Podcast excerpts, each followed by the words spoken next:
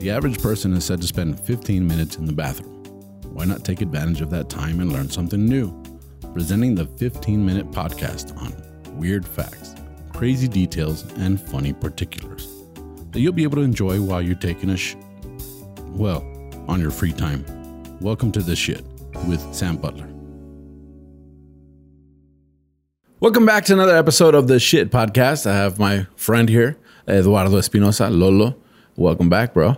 What's up? What's up, man? it's been a while, like a week. Uh, yeah, I just I I stayed. You stayed.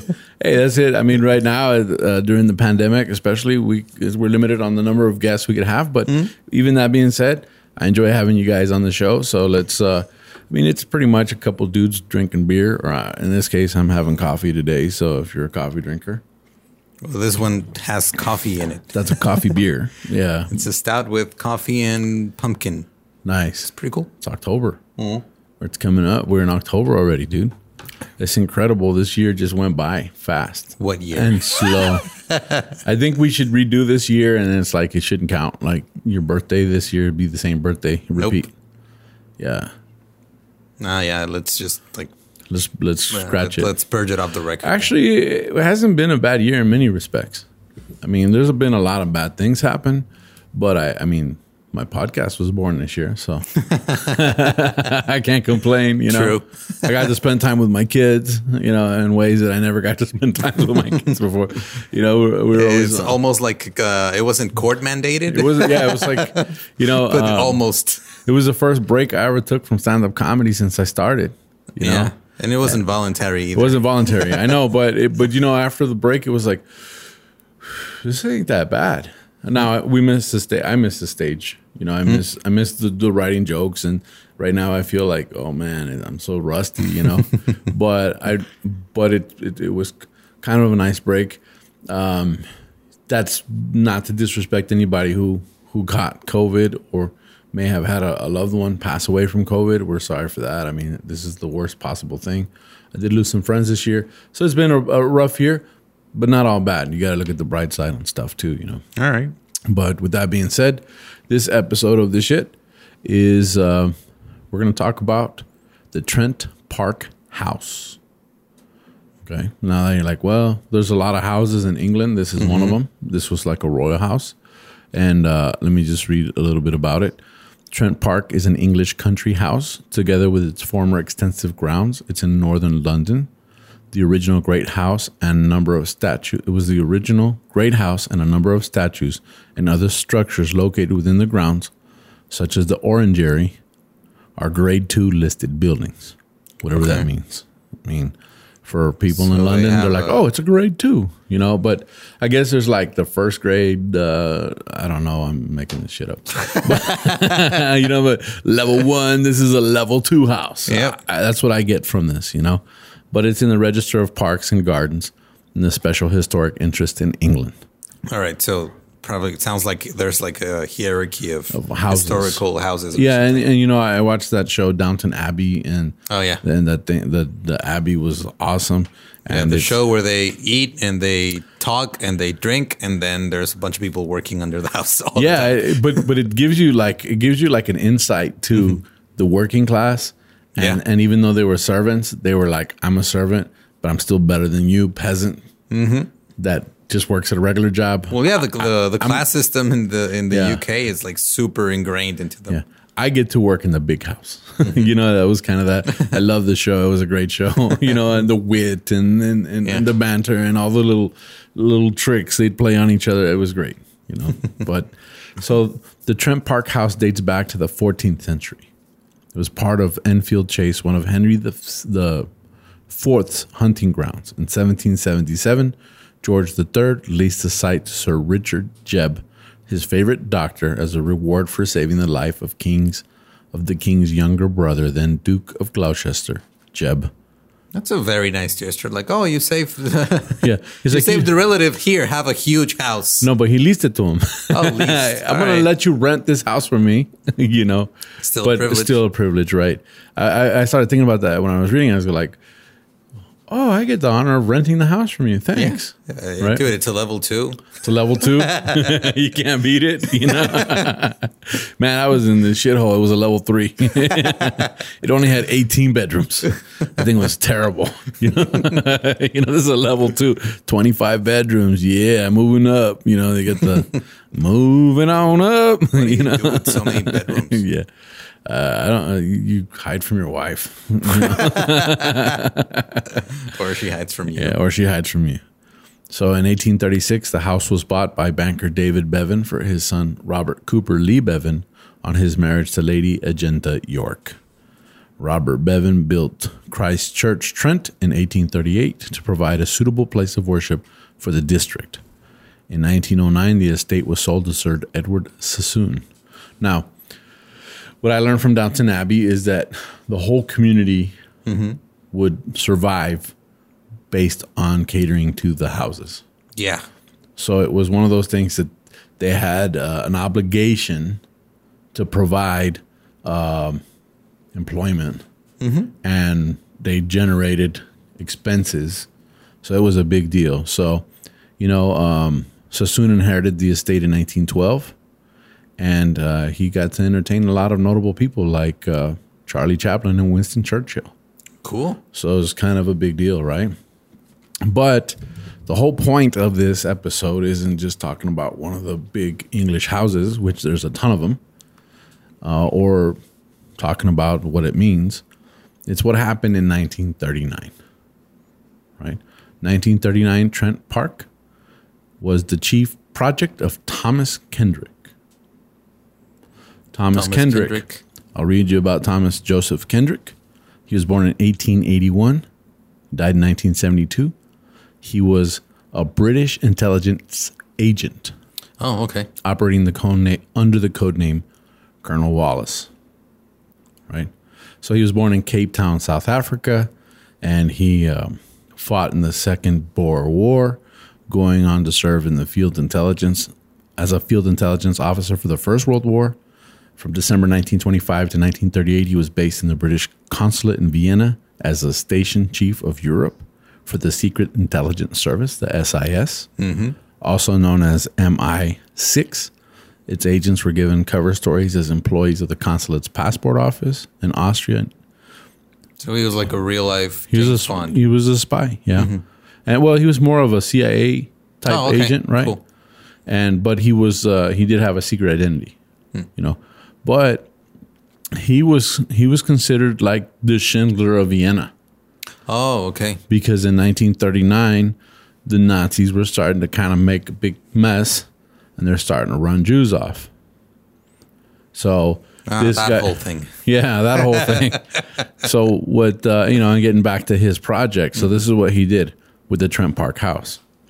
Uh, in 1939, it- he was named head of an M room unit. Okay. What's The M room stands for mic'd. Oh, okay. So what this guy did, and this was very clever. Um, they got this house in 1939, which was way before World War One officially started. World War Two World War officially II, started yeah. with, you know, England necessarily. They took this big house, and they hid mics everywhere, in the walls, Cool. in the bathrooms, Uh-huh. right? Uh, you know, like in the bathrooms, in the the bedrooms, everywhere they could find a place to hide a mic, they hid a mic. And then they used it as a prison. oh shit. All right. And only like the most elite, highest officers of the Nazi regime mm-hmm. that were captured were sent there. Yeah, and then they could hear everything They they, could hear said. everything they said, mm-hmm. right? And then they ne- didn't even put bars on the windows. They didn't put bars. They just they gave them pool tables, ping pong tables. They paid them a pound for every week they were there. Damn. They sounds like fed 'em. Google. They fed them. They gave them free rein. They let them be on the grounds. They let them mm-hmm. hang out. There was mics everywhere, and these guys, they it was overheard that they were bragging about how they hit the jackpot. Right. right? I'm in prison. I don't have to. I don't. I don't. Uh, nobody knows. I mean, it's like this is like Club Med, and we're playing tennis outside. it's great, you know. And the thing about it is, they're they're German officers. So they're talking about intelligence stuff amongst themselves in German, Right. right? And everybody working there is English, so they feel pretty safe. So what they do? They had a bunch of guys in the basement that that were like sworn to secrecy, right? And their job was to listen. Turns out it was a lot of the Jews that came out of Vienna that were mm-hmm. German, that spoke German, that worked now for MI6 in the basement. Damn, that is really, really clever. Right, so they're listening. They're li- and, they're, and there's a book. It's called uh, "The Walls Have Ears." Okay. right? And it talks about all the intelligence that they were able to gather. They talked about how certain weapons were manufactured. They talked about certain plans. They talked about talked about how they enjoyed their job at the at the the concentration camps. Oh, you know, I really like it when I just Yeah. make people miserable. they were talking about how the um, there was one, and and I, I may have lost, I pretty much lost my place at this point because we started just talking about it and I stopped reading it. But you know, they were talking about how, um, but two of the officers were talking about how, um, hey, well, you could have come and got photos of us shooting them. You know, we do it usually in the mornings. I think there's still some left. If you want to come, if you want to come, check it out. All right. Yeah, bring You your know, camera. Dude. Bring your camera, dude. We're gonna do it in the morning. We're gonna make yeah. it a photo op. Yeah, right. Oh, so you didn't get oh, you didn't get the picture. Don't worry, I have way yeah, more there's people there's that I more can people we shoot can, at. Yeah. So damn, that's horrible. right. So now you have fellow Germans Mm-hmm. and and that that escaped that are now helping MI6 or SIS because I don't think Mm-hmm. MI6 existed in World War. I don't. I'm not really sure, but I mean, it it is kind of ironic that you know they hit him in a basement again. At least it wasn't an attic, you know. But now that we're now, I mean, now, now that we're getting revenge. So, now they were getting revenge, and they were very good at what they did. And uh, let's see, um, Trent Park was home to 59 German generals during World War II. damn. right? Um, the M room operations were significant. They were as significant as the code breaking work done at Bletchley Park. British intelligence got uh, some of the best conversations. Churchill actually said Trent Park afforded a unique insight into the psyche of the enemy and enabled us to understand the mindset of the enemy as well as learn military secrets. So, um, and I had it down here in the notes. This was one of uh, three three locations. So there was more than one. Yeah. So like they, they they mic'd up a house and they're like, oh, you know what, this works. Let's do it again. They had three: Latimer House near uh, Amersham, Wilton Park near Beaconsfield, Yep. both in Buckinghamshire, and Trent Park near Cockfosters. Now, I'm mispronouncing everything because I went to London and I was like, uh, "Can you get us to Ch- Cheswick?" And they're like, "It's Chiswick," you know. So, so I know I'm messing everything up, but some of these places had captured U-boat people. Okay. Other places had captured pilots. Right. Okay. Cool. and this place had captured generals. So what would happen if the generals started to kind of clam up and not talk? They had paid actors that would go in and act as prisoners mm-hmm. and start up conversations and gain their trust and get them to start talking about Damn. stuff. right? That's pretty crazy. Yeah. No, it's, it's insane. It's like, uh, I mean, it, it's very clever that they did it in 1939 Mm-hmm.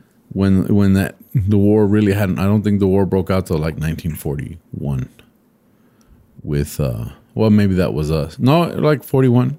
Yeah, I think so. I'm, I'm not. I'm, I'm not good. You're not a history buff, yeah. Nah, just I don't. I re- I rarely ever remember the exact dates when something happened. So they had a house. Um, they kept switching these guys around, Mm-hmm. and then they had paid actors to come in there and uh, kind of stir the pot and get things Mm-hmm. going again. And these guys loved it, and thanks to that, we, We have- won the war. you yeah, know, and then Watergate happened. Watergate happens. that was like 30 years later. Well, yeah, but that was like uh, more like self-incriminating then. yeah. So we see um, nowadays. I think it's it became like several universities. It, it's actually a I think nowadays, if you wanted to like gather the same intel. You just look at their Facebook. Yeah, you just give them a cell phone with unlimited internet access, Yeah. and they make a secret Facebook group. Yeah, and they, they they're on Snap. you know, you have generals with filters on their face. Yeah, they're live tweeting their massacres. they're like, "Oh, just shot ten more." LOL. Good tweet. Good tweet. Throwback Thursday Throwback Thursday. to the Thursday where I killed three people. Yeah, It was a good morning. it was terrible. We're joking about it, but it's only been like sixty years. Oh, Yeah. I longer mean- than that, right? It's been eighty years. It's been, I think, I don't know if it's enough time, but I don't know if it's enough time, but but I think we're you know distanced enough. yeah, we can joke about it. But that was the thing. That's the beauty of this Trent Park house. So Pretty cool. I thought that was uh, the shit when I read it, and I thought, man, I want to share this. I mean, with, just the size of the equipment. Could you imagine how to hide it? Like I was I mean, thinking, because the mics are not that big, but you know the equipment, and you had to use like if they were recording, not just monitoring. You had, yeah, you had to use uh, real. Uh, oh, and they and they logged all this stuff down. Yeah, because you have um, you have tapes, you have you, there's it's not like it's digital. It's not like you can just You place a small yeah. small recorder and be Well, done with it. Having a mic inside of a wall, right? Mm-hmm. I mean, th- these walls are sheetrock. That's pretty modern technology. In 1940, it would have been uh, plaster. Yeah, and then hiding it in a way that nobody ever sees it. That that's pretty amazing, especially when the mics were about this big. yeah. like, Hey, that plant looks weird. yeah, it's a mic with leaves, you know, like the like the cell phone towers now. Have you seen them? Now they got like leaves. They look like pine trees. That was the mic. hmm. Now, this lamp is weird. Yeah, but uh, that pretty why much. are you why are you watering that piece of metal? yeah, it's all you know, but uh, and that was this episode of the shit. Thank you guys for joining us. Uh, Awesome. Where can people find you? Uh, over there, usually. Usually, yeah, right across uh, right Studio A. across. Yeah, uh, yeah. You can find me uh, wherever as uh, Ningun Eduardo. It's N I N G U N Eduardo, and you can just see what I post and everything else I do. everything else is connected to that. Mm-hmm. And you can find me as uh, Tu Amigo Sam uh, on my Instagram, Facebook, uh, all social media, as well as my YouTube channel. Please like and subscribe. I'm making a mental note of remembering that because Mm-hmm. it's like, ah, I forgot, you know. but like and subscribe. It helps me a lot. It makes me look like you guys care. You don't have to watch. no, th- but thank you guys, everybody that has liked and subscribed. I really appreciate it. And with that being said, um, say hello. Uh, make some good comments. Yeah. That's it. Thank you.